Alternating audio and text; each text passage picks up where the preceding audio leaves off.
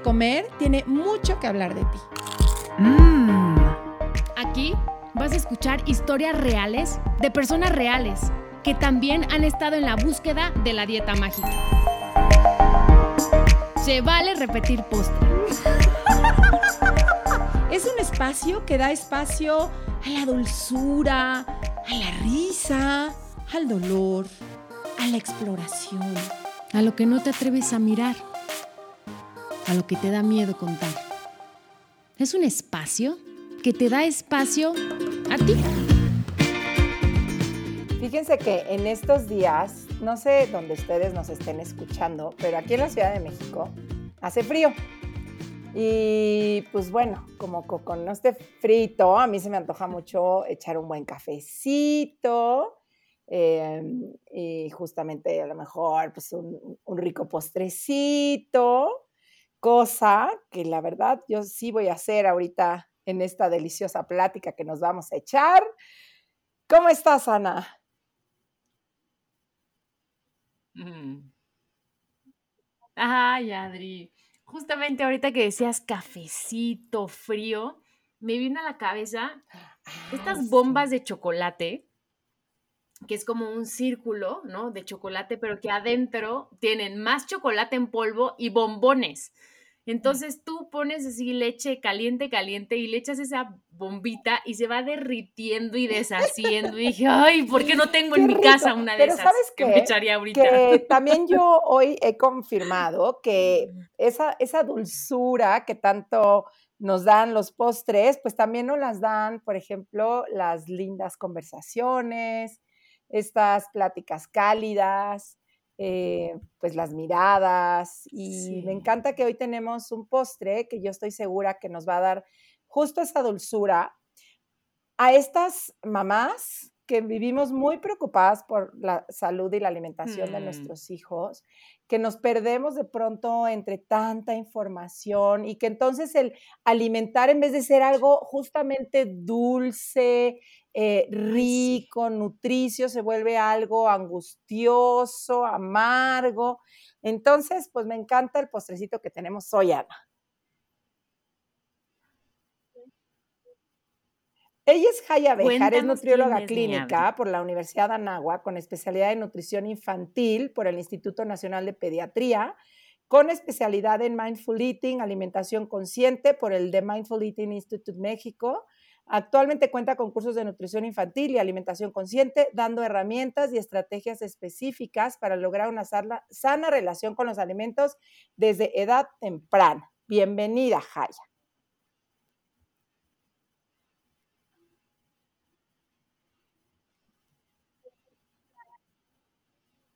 Bienvenida. muchísimas gracias, Adriana. Es un placer estar con ustedes. Y qué linda introducción, no lo pudieron decir mejor. Y exactamente, para eso es esta plática, para que las mamás se queden con un gran sabor de boca, que se queden con esa dulzura a través de la alimentación, que llegue a ser para ellas un momento de paz y de convivencia y de conexión con sus hijos y no de estrés y de batallas. ¿Cómo llegas, no a, a dedicarte a los niños? Cuéntanos un poquito. Yo me especialicé primero, cuando salí de la carrera, en sobrepeso y obesidad en adultos. Y bueno, empecé a dar consulta privada, consulta personalizada, estaba en empresas, pero siempre me sentía muy topada con esta situación de yo pesar a alguien, medir, darle qué comer, qué sí, qué no, y se acabó. Y te veo en 15 días o en un mes.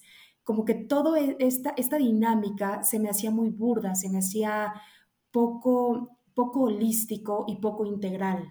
Fue ahí cuando me especialicé en alimentación consciente e intuitiva. Y fue cuando fusioné esta área de la nutrición en adultos en sobrepeso y obesidad con toda esta parte emocional, psicológica y cortarle ese, ese rumbo de las dietas que nada más es un ciclo sin fin. Es ayudarles a entender que se tiene que hacer una sana relación con los alimentos y cuando fui mamá, después de dos años de mi especialidad, de pronto con mi chiquita a los seis meses, bueno, pues hay que empezar a darle de comer y no sabía ni cómo darle.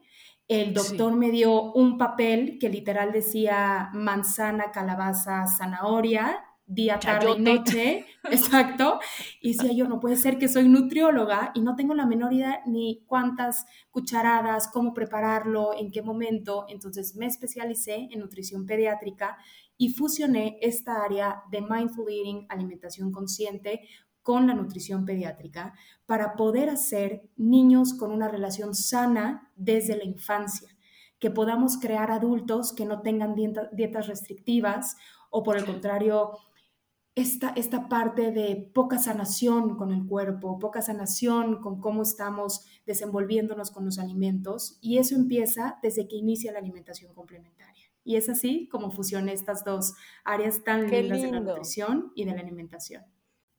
Oye, qué interesante, Jaya, porque justo aquí hemos platicado mucho de todo esto lo que se tienen que enfrentar los padres, de tener que lidiar, ¿no? Con tanta instrucción allá afuera, de cómo le doy de comer, de cuidar, de que si le doy grasa, que si le doy azúcar, que si le doy panes, que no le doy panes. Y creo que tú les puedes dar como un respiro interesante.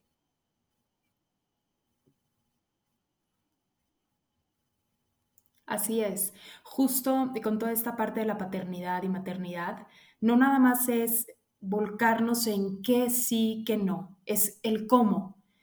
La gente debe de entender que la parte de la alimentación no nada más es lo que ingiere alguien, es la manera en que te conectas con esa persona, cómo te desarrollas con esa persona.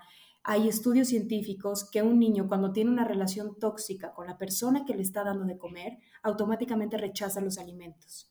Entonces, aquí es una situación y una conexión directa en la parte emocional entre los alimentos y va más allá de qué cantidad debo de darle, qué sí, qué no, tanta información que hay y que de verdad que hay mucha información que mete miedo. En lugar de meter esta área de información aclarando dudas hacia los papás, les meten miedos. Y eso en esta área de la nutrición con alimentación consciente es lo que yo quiero quitarles a los papás, miedo, quitarles esta situación de qué le debo de dar, que si ya le doy azúcar, entonces soy pésimo papá porque le estoy dando azúcar. Pero si no le estoy pudiendo dar harina de, almendra, también soy pésimo papá porque no le estoy dando harina de almendra. Y si de, de, pronto le doy nuggets congelados de cenar, ¿por qué? Porque mamá o papá trabajaron todo el día, no tienen tiempo de cocinar o ya están hasta el tope de manera emocional y física y es lo primero que encuentran, no está mal. Y eso es el punto muy importante, que entiendan que la nutrición va más allá de restringir. La nutrición debemos de integrar lo que nos está faltando, no nada más de la alimentación, sino a nivel emocional. O sea, estoy, Adri, así, con la boca abierta de lo que nos está contando. O sea, qué importante, ¿no? O sea, como que yo no había visto lo que nos estás diciendo. Y dices, claro, desde los seis meses, Que tú, que, tú dijiste que, que, normalmente uno empieza con la alimentación complementaria. Desde ese momento les empezamos a enseñar a nuestros hijos la relación, ¿no? Más allá, ¿no? De que hay con la comida. Qué importante cuidarla, pero yo que también soy mamá, yo sí me, no, es como muy confuso, como tú dices, mucho miedo de no saber, si saber por dónde, qué hacer, si quedarle, no quedarle. Y entonces, ¿qué consejos nos darías a nosotras las mamás? O sea, ¿qué sí le doy, qué no le doy, por qué sí, por qué no? O sea, yo confieso que me siento perdida. Lo más importante que a mí me gusta empezar con esta introducción es hacerles entender que para poder enseñar a nuestros hijos una alimentación intuitiva y consciente, el adulto el papá, la mamá, debe de sanar su propia relación. Voy a poner un ejemplo. Yo, adulto, si estoy en dietas restrictivas, no puedo enseñarle a mi hijo a tener una sana relación con los alimentos desde que empieza. ¿Por qué? Porque yo mismo no la tengo. ¿Por qué? Porque yo mismo no me permito escuchar las señales que me está dando mi cuerpo. ¿Qué quiere decir? Que si un día me dijo, tómate un chocolate con un chocolate bomb, o tómate un cafecito con un pancito, hay veces que me limito. ¿Por qué? Porque yo adulto sé o me metieron la idea de no te comas eso porque ya vas a engordar. No te comas eso porque tu cuerpo va a cambiar en una forma donde la sociedad todavía no está actualizada para soportar otro tipo de cuerpo o quitar esos estándares ideales corporales. Entonces, desde ahí es el punto número uno. El adulto debe de sanar la relación para poder transmitirle el mejor ejemplo a nuestros hijos.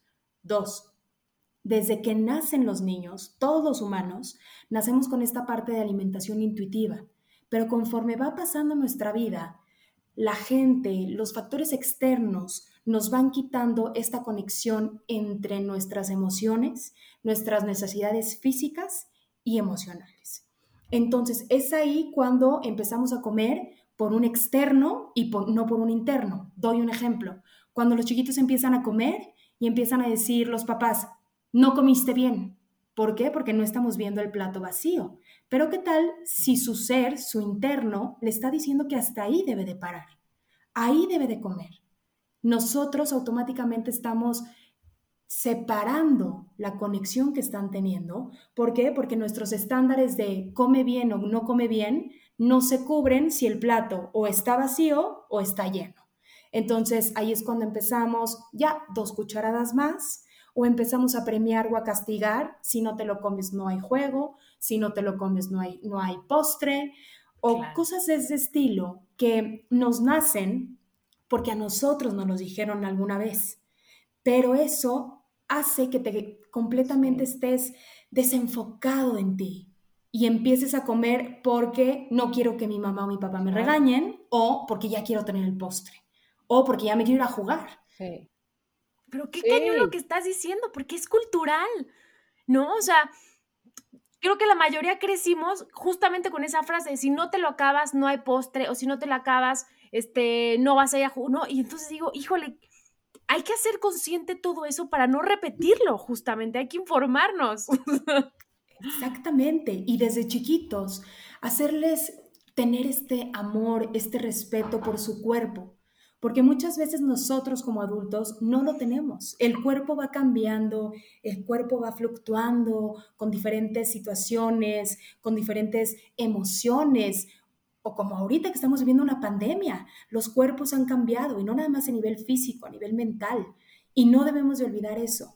Debemos de honrar lo que es nuestro cuerpo. Debemos de agradecer cómo es y no basarnos en si está bien o no por cómo se ve ante una sociedad, lo que estábamos diciendo.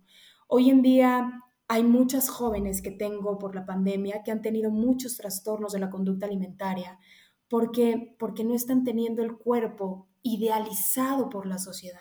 Y eso es muy importante. Si nosotros les enseñamos desde esta etapa infantil, literal, desde los seis meses, a quererse, a sanar su cuerpo, a sanar lo que necesita, a que, entiendan que comen para sentirse bien. No es de come o no para ver cómo se va a ver tu cuerpo, sino es cómo se siente, cómo te va a dar esa energía, cómo te va a dar esa capacidad para em, realizar esas actividades. Em, dos cosas. Una, me llama mucho la atención cuando dices que la relación que se hace con quien te da la comida eh, de algún modo luego se voltea hacia la comida, ¿no? O sea, si la relación con quien te está dando la comida es tóxica o me imagino angustiosa o demandante o controladora, pues cómo se traslada a la comida, ¿no? Y entonces, pues pienso en todas estas mamás que eh, en esta eh, mala relación ellas más con su cuerpo, pero con este miedo, como tú decías, a que está mal si le doy esto, si le doy otro, pues claro que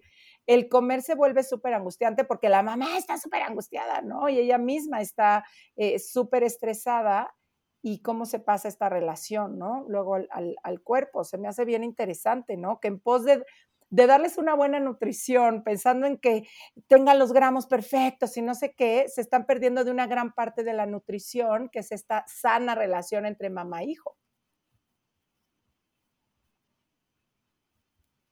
Exactamente, exactamente. Y es una frase que yo siempre les digo, que si cuando estamos en la mesa con nuestros hijos, somos buenos vigilantes o buenos acompañantes. Estamos observando si ya lo tocaron, si ya comieron, si ya lo acabaron, si no les gustó, o estamos realmente conectando con conversaciones más profundas y menos banales, que es, pues, si ya comió o no. Oye, y luego esto otro que decías, ¿no? Que desde los seis meses, pues ya les puedes como ir modelando el, cuidado al cuerpo, em, esta nutrición más en, pro de que se sientan bien, pero ¿cómo se podría hacer? O sea, ¿qué, ¿qué puede ayudar que desde los seis meses tú ya le estés transmitiendo eso? ¿Como haciendo qué, por ejemplo? Ok, siempre hay reglas de oro en torno a la alimentación, que esto es muy importante que los papás lo sepan porque les va a dar mucha paz, porque los papás pueden decir qué tienen control y en qué no. Entonces, los papás deciden qué, cuándo y dónde. ¿Qué? Porque ellos son los que van al súper y los que cocinan cuando ellos deciden la estructura, porque también dentro de la alimentación, no porque sea intuitiva y consciente, tiene que ser permisiva. Eso también se confunde muchas veces.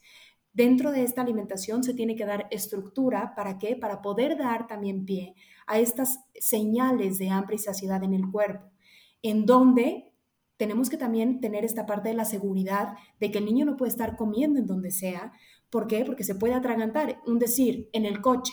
Muchas veces por practicidad agarramos y les damos de comer, pero no tomamos en cuenta que puede ser un, un, momento crítico de atragantamiento. Entonces, estos tres puntos son los que los adultos controlan. ¿Qué controlan los niños? La cantidad. Por esto es muy importante. Ellos deciden y su cuerpo regulan solitos la cantidad que necesitan en ese momento. Hay días que puede cambiar el apetito, hay días que de una comida a otra pueden comer más o pueden comer menos o lo tengan muy estancado. También nosotros debemos de ser muy empáticos que si existe ciertos cambios en el desarrollo, dentición, empezar a gatear, empezar a caminar, empezar a dormir solitos, empezar un nuevo, una nueva etapa escolar, una nueva etapa social, ahora con la pandemia, una nueva relación entre pantalla y los niños, todo esto influye en el apetito y en la manera en que van a comer. Entonces nosotros somos los que debemos de ser estos guías y modeladores para ayudarles a nuestros hijos a entender cuando están un poco más estresados y enseñarles a hacer estas anclas emocionales para que disminuyan el estrés, balanceen un poco más en cómo se sienten a nivel emocional y puedan lograr tener ellos una mejor estabilidad. Ahora, ¿qué también deciden si comen o no? Lo mismo por los factores que acabo de platicar, puede funcionar que el apetito no esté. O hay muchas veces en el desarrollo que, que estén buscando más el enfoque en el juego, quieren explorar, quieren estar investigando, quieren estar con mamá conectando de otra manera y la verdad la comida pasa a segundo o tercer plano. Pero entonces nosotros es cuando debemos de decir la estructura, ahorita es la hora de comer. Si tú no comes ahorita, ya no vas a poder comer hasta después de tu clase de natación. Es un decir. Debemos de dar también unas pautas muy claras porque el tiempo es muy relativo. Ellos no van a entender si tú le dices en tres horas, para ellos es nada. Entonces, cuando nosotros sabemos qué debemos de controlar y en dónde debemos modelar o estructurar, podemos bajar nuestras expectativas y podemos también relajarnos en esta área de la alimentación y crear desde estos seis meses toda esta estructura intuitiva. Ok, y cuando el niño ya está un poco más grande, que ya te puedes comunicar con él, ¿qué cosas no nos recomiendas decirle, expresarle al niño para que esté como conectado, no con su hambre, en qué momento él sepa que ya está satisfecho, o sea, como que, ¿qué nos recomendarías? No, evidentemente no. El primer paso es el, los papás tener como pues una sana relación con los alimentos, ¿no? Pero el siguiente paso, o sea, ¿cómo yo le explico a mi hijo? Claro. Número uno es la estructura. La estructura va, a dar como esta parte de amplitud a todo el nuevo esquema para entender esta área de hambre y saciedad. Entonces, los niños deben de estar comiendo cada tercera hora. Eso es lo ideal. Entonces, necesitan desayuno, colación, comida, colación, cena. ¿Ok? Esto es el número uno.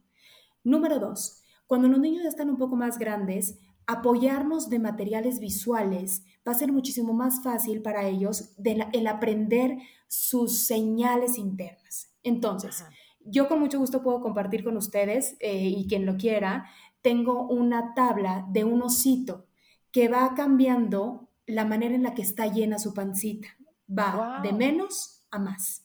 Y de menos a más, poco a poco va, va determinando, el primer osito es, tengo mucha hambre, me duele la panza, me está doliendo la cabeza, no me siento muy bien y tengo un estado emocional pues alborotado. El siguiente, la pancita se va llenando un poquito más y así sucesivamente lo vamos determinando con diferentes connotaciones emocionales y físicas que pueden pasar si tenemos mucha hambre o si nos pasamos de la cantidad que, que, necesitaba nuestro cuerpo. También es muy importante decirles los dos extremos, cuando tenemos mucha hambre cómo nos sentimos y cuando nos pasamos cómo nos sentimos.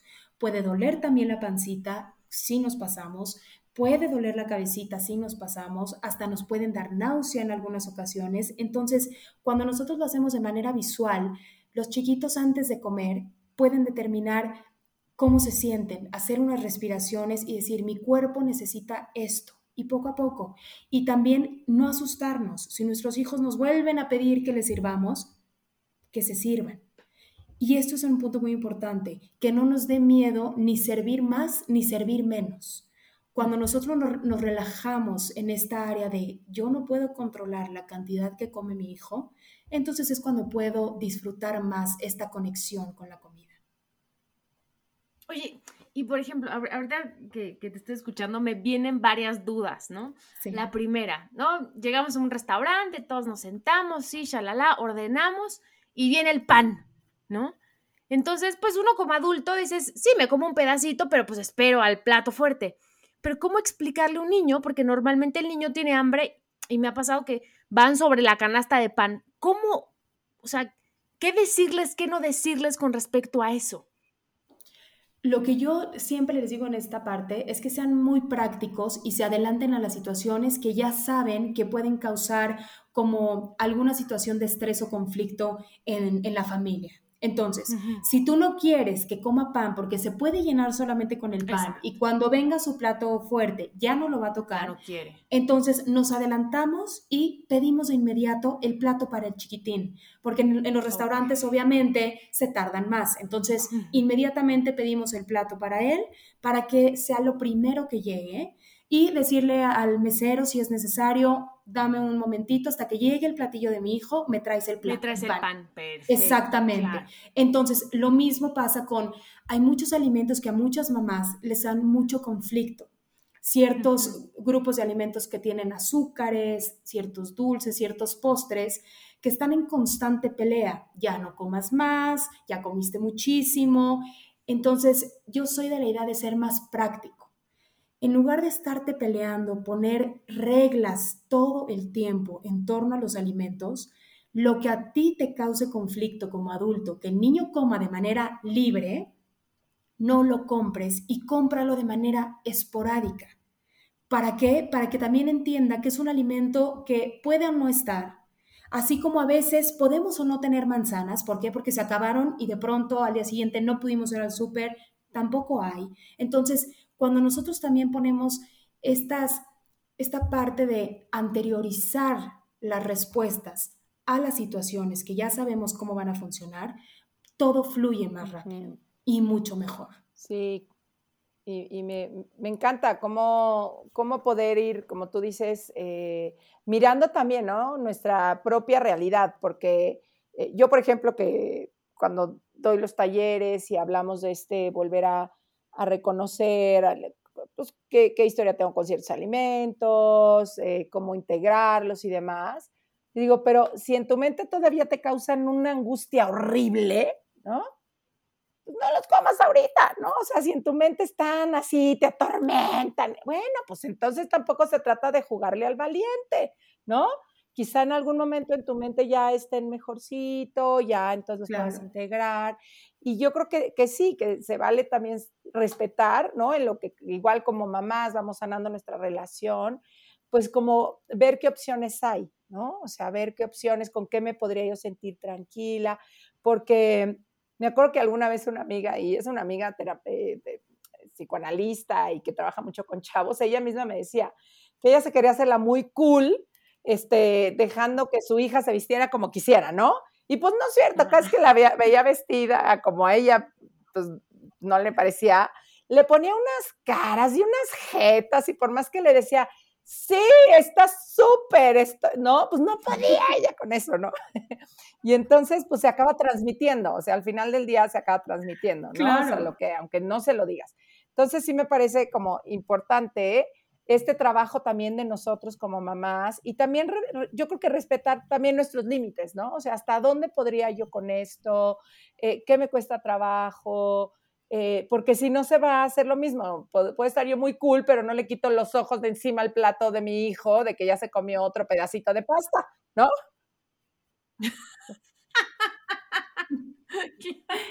Exactamente, exactamente. Y volvemos a lo mismo, hasta que el adulto no sane su propia relación, no va a funcionar poder dar un mensaje completamente diferente a nuestros hijos.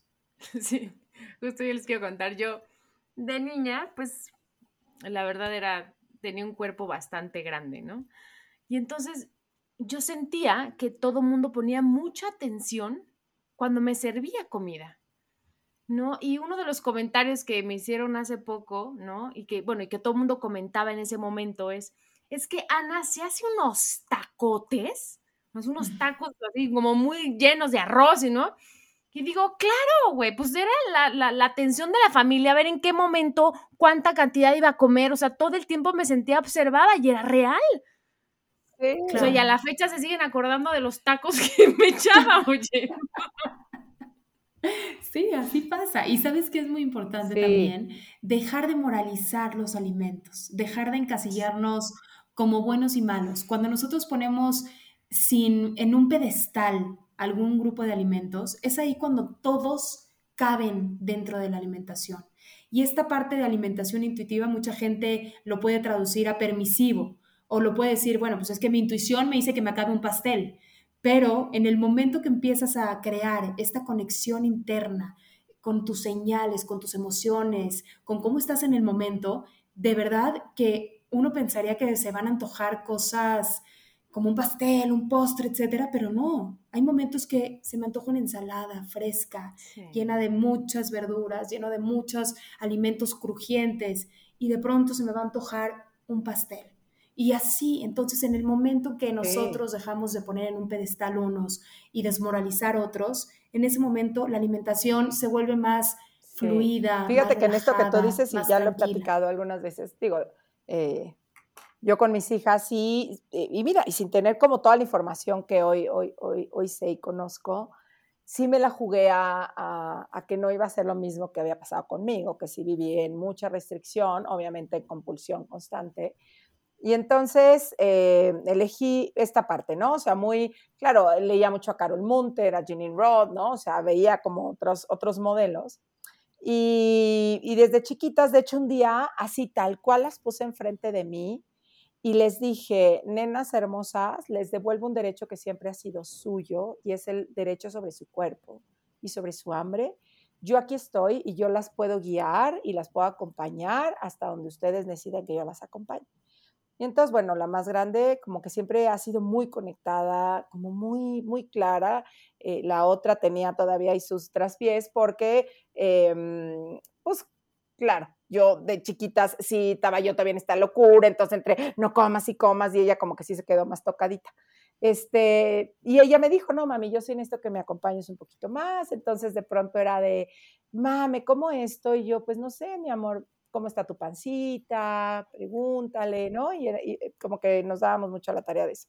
Pero nunca hubo buenos, malos, este, prohibidos, no prohibidos. Y un día me salgo, yo había tenido comida aquí en mi casa, entonces pues había postres, había botana, y me iba a una cena. Y se habían quedado, de hecho, varias amiguitas de mis hijas a, cena, a, dormir. Eh, y ya que me iba, me, me dicen, mamá, ¿qué cenamos? Y yo, híjole, hermosas, pues ahí hay pastel, o sea, ahí hay papas, no sé, pues, pues no sé, ¿no? Y ya me salí. Y cuando regresé, contrariamente a lo que hubiera pensado, me encontré latas de atún, eh, me encontré lechuga, ¿no? Porque eran de, no, o sea, ¿por qué vamos a comer pastel? Pues no queremos pastel. Y yo me preguntaba qué hubiera pasado si les hubiera dicho, ¡Ay, de ustedes! Agárrenle el pastel y las papas, niñas. Cenen atún. Bueno, por supuesto que hubiera encontrado envolturas de papas escondidas abajo de la cama, ¿no? Entonces, de veras que ahí fue como un decir, híjole, qué importante es esta no eh, satanización ni eh, poner en, el altar los alimentos, sino ponerlos en este lugar de, a ver, con este me voy a sentir así, con este quizás así, a veces se me antoja este, a veces el otro, y por lo menos en mi caso y con mis hijas, y como siempre digo, no es que ya entonces fue perfecto y no tiene ningún tema, pero sí hoy veo la forma en la que tienen de comer hoy, que sí le aposté a la nutrición conectada, intuitiva, al no restringir, al que aprendieran a confiar en sus cuerpos. Y yo sí puedo levantar la mano y decir, créanme, que sí es un, un buen modelo a seguir.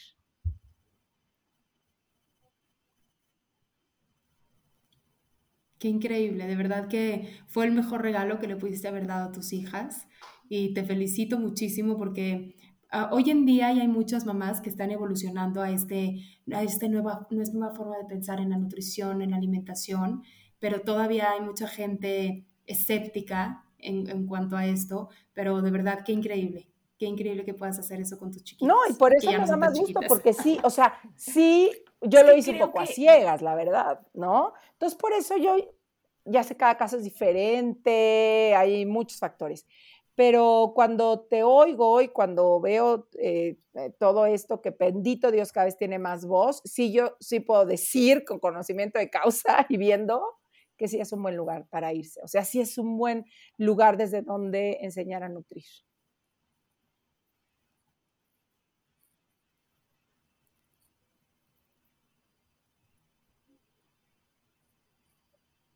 Sí, totalmente, Adri.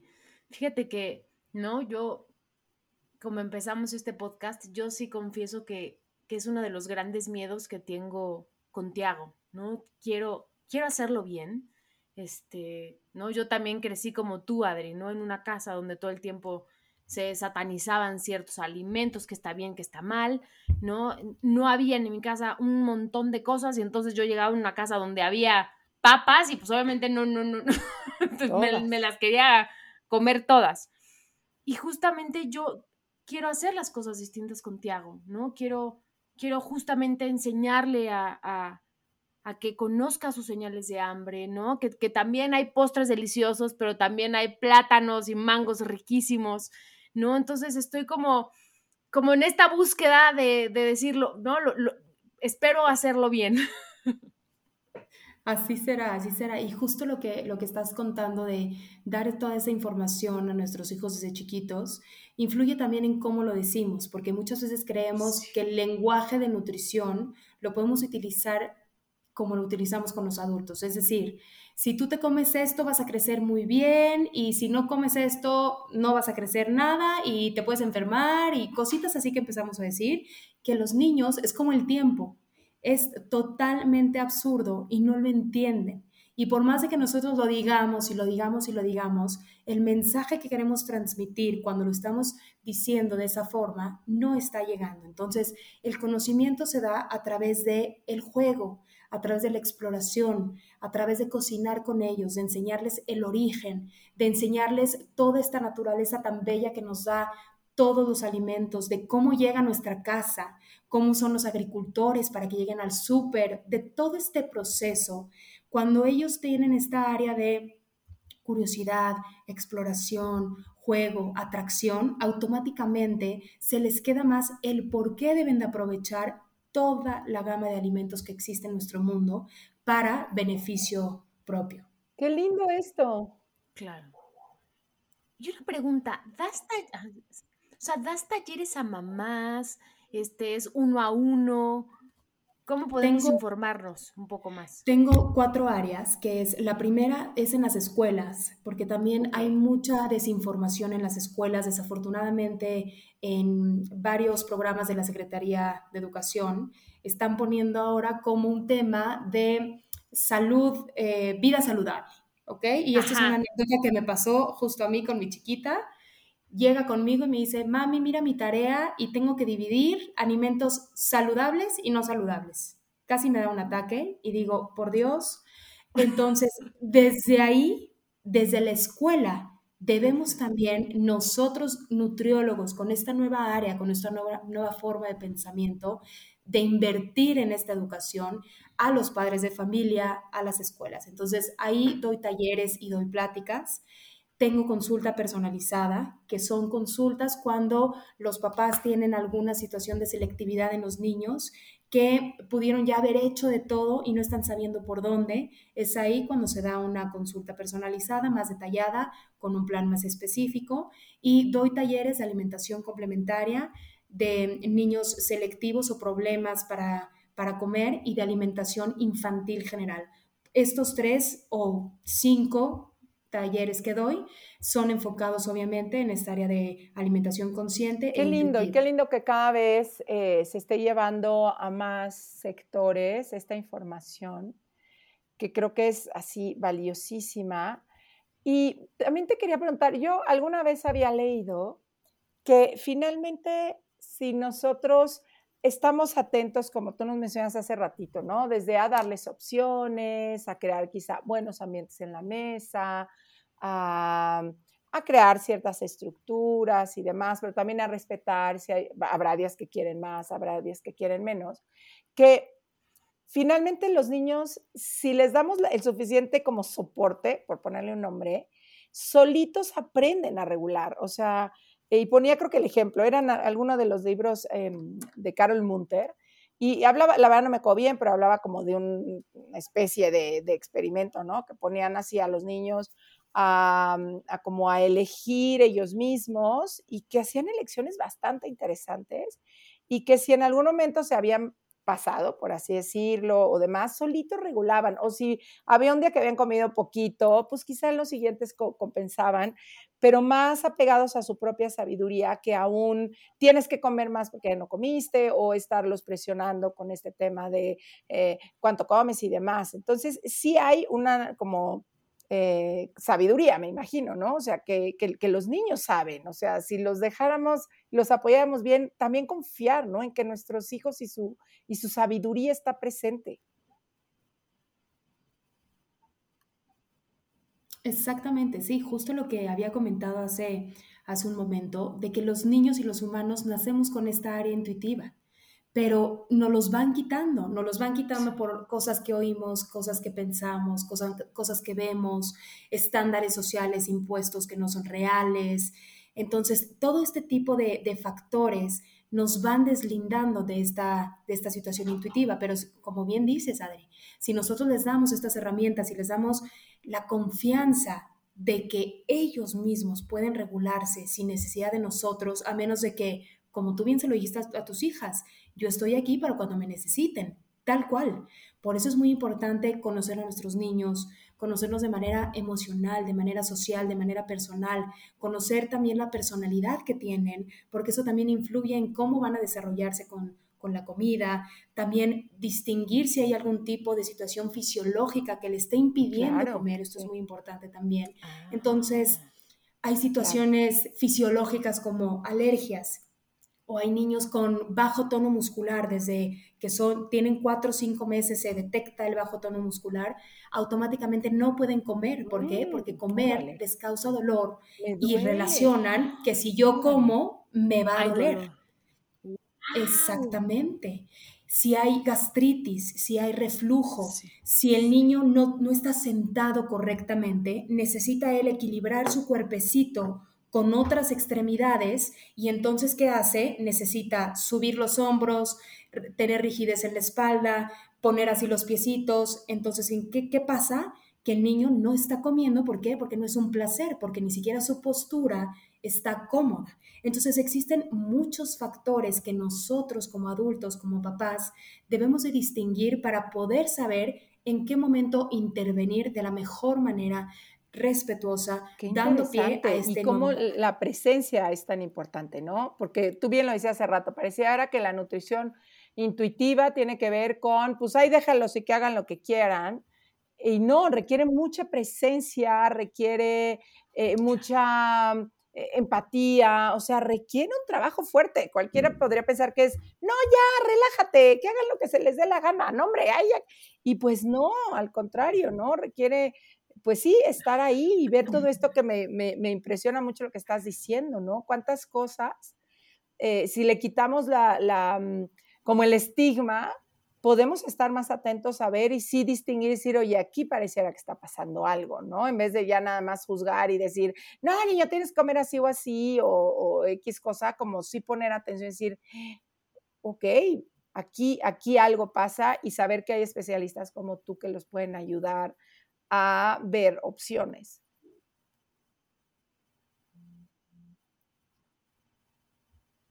Exactamente, exactamente. Y como dices, de una manera más compasiva. Y sí, es una, es una chamba, podría parecer un poquito más, más fuerte, pero el, el, chiste es estar, es conocer, porque muchas veces estamos con nuestros hijos y no los conocemos.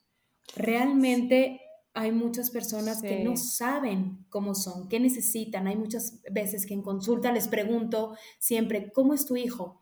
Y de verdad se quedan pensando mucho tiempo y me dicen al final, no sé, no sé, y eso es durísimo. ¿Por qué?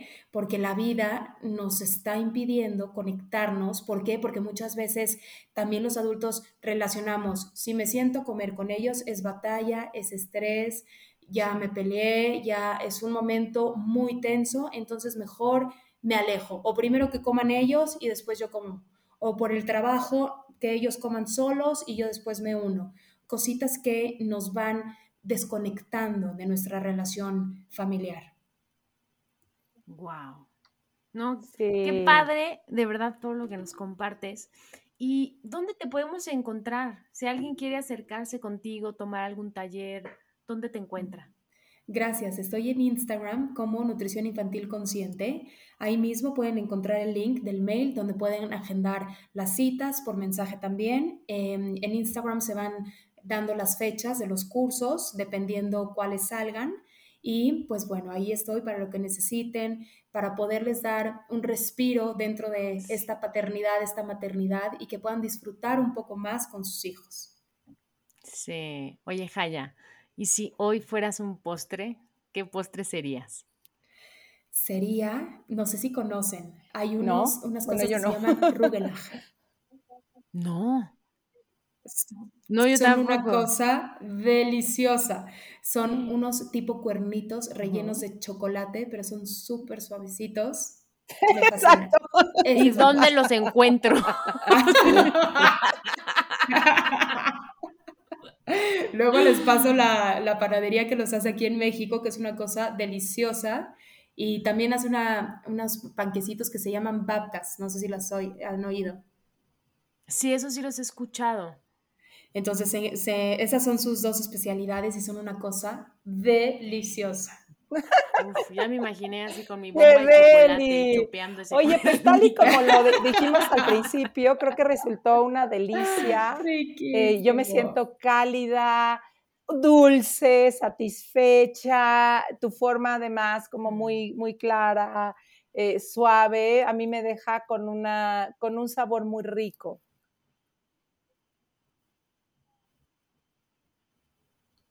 Muchas gracias. Igualmente, de verdad es un placer. Lo disfruté muchísimo y gracias por este espacio.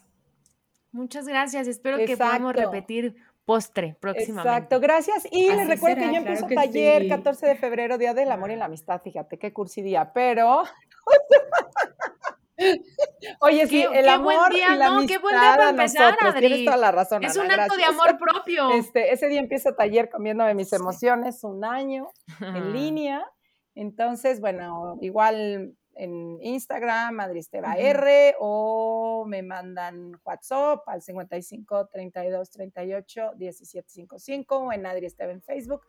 Y pues saber que hay cada vez más opciones, que cada vez más gente nos estamos sumando a esta nueva forma de regresar a lo básico, a nosotros, a la compasión, al amor, al, al pues sí, al respeto profundo a nuestros cuerpos.